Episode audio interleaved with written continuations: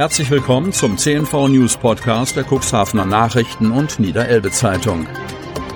In einer täglichen Zusammenfassung erhalten Sie von Montag bis Samstag die wichtigsten Nachrichten in einem kompakten Format von sechs bis acht Minuten Länge. Am Mikrofon Dieter Büge. Zunächst folgt ein kurzer Werbebeitrag. You are my, you are my hero! Mega! Wahnsinn! Unfassbar! Äh, Dieter? Das findest du gut? Nee, nicht die Super Null. Das super Angebot hier ist doch mega! Das Samsung Galaxy S21 5G ab nur einem Euro von Mobilcom Debitel. Mega smart mit 20 GB LTE-Tarif. Jetzt sichern auf freenetdigital.de. Freitag, 17. September 2021. Inzidenz unter 35 ist nicht zu erwarten. Kreis Cuxhaven. Am Donnerstag bestätigt das Gesundheitsamt des Landkreises Cuxhaven 22 neue Corona-Infektionen. Sechs Fälle in der Stadt Cuxhaven, fünf in der Stadt Geestland, vier in der Gemeinde Beverstedt, jeweils zwei in den Gemeinden Wurster Nordseeküste und Hagen im Bremischen sowie einen Fall in der Gemeinde Schiffdorf. Der 7-Tage-Inzidenzwert steigt laut Robert-Koch-Institut auf 42,2. Allerdings haben die technischen Übermittlungsprobleme zu Wochenbeginn, wie bereits berichtet, nach wie vor Einfluss auf den auf der Seite des Robert-Koch-Instituts dargestellten Inzidenzwert, auch wenn die Abweichungen inzwischen deutlich geringer ausfallen. Unter Einbeziehung der verzögert gemeldeten Fälle errechnet sich für den Landkreis Cuxhaven mit 46,5 ein Inzidenzwert von unter 50. Von einer Entspannung der Lage möchte Landrat Kai-Uwe Bielefeld dennoch nicht sprechen. Die Entwicklung zeigt zwar in die richtige Richtung, doch auch heute wurden 22 Neuinfektionen bestätigt. Die Infektionsfälle verteilen sich auf das gesamte Kreisgebiet, ohne dass explizite Schwerpunkte auszumachen sind. Ich nehme daher nicht an, dass wir in den nächsten Tagen dauerhaft einen Inzidenzwert von unter 35 erreichen, so der Landrat. Da die Belastung auf den Intensivstationen des Landes seit einigen Tagen den maßgeblichen Schwellenwert ebenfalls überschritten hat, gehe ich davon aus, dass wir am Freitag das Erreichen der Warnstufe 1 feststellen müssen. Die Warnstufe muss dann vom Landkreis Cuxhaven per Allgemeinverfügung festgestellt werden. Corona. Das ändert sich bei der Warnstufe 1. Kreis Cuxhaven. Die Corona-Inzidenz des Landkreises liegt derzeit, wie berichtet, unter 50. Die Auslastung der Intensivbetten in Niedersachsen liegt am Donnerstag aber über der kritischen Fünfermarke. Heißt, Warnstufe 1 könnte am Freitag kommen. Sie gilt, wenn mindestens zwei von drei Leitindikatoren für einen Landkreis zutreffen. Als Leitindikatoren gelten zum einen die Neuinfektion, zum anderen die Hospitalisierungsrate und zum dritten die Auslastung der Intensivbetten.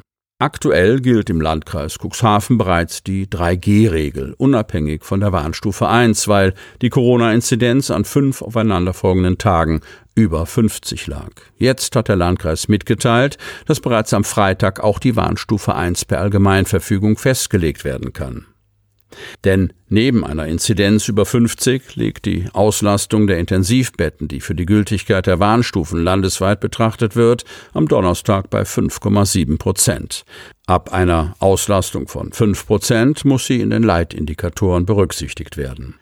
Doch was ändert sich für die Bürger bei Warnstufe 1 im Vergleich zur bestehenden 3G-Regelung?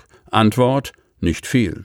Die Corona-Verordnung sieht vor, dass neben der 3G-Regel, die in Cuxhaven wegen anhaltender Ü50-Inzidenz bereits gilt, Betreuungsangebote für Kinder und Jugendliche eingeschränkt werden.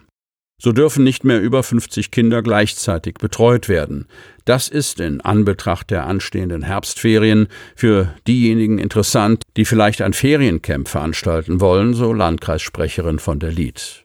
Findet ein Angebot für maximal 50 Kinder über mehrere Tage statt, muss vor Beginn ein negativer Test vorgelegt sowie an zwei Tagen pro Woche getestet werden. Die Warnstufe muss vom Landkreis per Allgemeinverfügung festgestellt werden. Cuxhavens Landrat Bielefeld geht davon aus, dass die Warnstufe ab Freitag gilt. Blitzer Bernd hat jetzt einen Bruder. Kreis Cuxhaven. Das semistationäre Geschwindigkeitsmessgerät, im Volksmund liebevoll Blitzer Bernd genannt, hat Verstärkung bekommen. Der Landkreis Cuxhaven hat für rund 250.000 Euro eine Semistation gekauft, die seit einigen Wochen neben Leihgerät Bernd im Einsatz ist. Das Gerät sieht aus wie ein kleiner Panzer, wird irgendwo am Straßenrand platziert und kann dort 24 Stunden am Tag den Verkehr kontrollieren beidseitig, mehrere Wochen am Stück und ohne Personal. Blitzer Bernd, offiziell heißt das Gerät Traffic Star S350, ist der Superstar unter den Kreisblitzern. Seit dem 17. Oktober 2019 ist das hellgraue Messgerät, das stolze 1150 Kilo auf die Waage bringt, im Einsatz und hat im Landkreis bereits enorme Erlöse in die Kasse gespült. Seit Einsatz der Semistation wurden 33.186 Verwarn- und Bußgelder auf Basis von Messungen des Gerätes verhängt, die Einnahmen in Höhe von 1,18 Millionen Euro generiert haben, berichtet Kirsten von der Lied. Nicht nur finanziell hat sich die Indienstnahme des Messgerätes längst ausgezahlt, sondern auch in puncto Verkehrssicherheit. In den überwachten Bereichen wurde ein regelkonformes Verhalten erzielt, sagt Kirsten von der Lied. An den bekannten Messstellen der Semistation kommt es zu deutlich weniger Geschwindigkeitsüberschreitungen als bisher. Das haben wir durch mobile Messungen festgestellt, so von der Lied. Weil es mit Bernd so gut läuft, will der Landkreis die Verkehrsüberwachung ausweiten. Sie ist dunkler als das Mietgerät Bernd und bereits seit rund drei Wochen auf den Kreisstraßen im Einsatz. Und was passiert mit Bernd? Das graue Gerät wird in den kommenden Wochen an den Hersteller zurückgegeben, sagt von der Lied. Ein Grund zum Aufatmen für Raser ist das nicht. Der Kreis leiht für sechs Monate eine neue Semistation. Verfolgungsjagd mit Blaulicht und Sirenen. Otterndorf, weil er am Dienstag gegen 19.30 Uhr mit überhöhter Geschwindigkeit auf der Bundesstraße 73 unterwegs war, entschlossen sich Polizeikräfte, die mit einem zivilen Streifenwagen unterwegs waren, einen Motorradfahrer zu kontrollieren.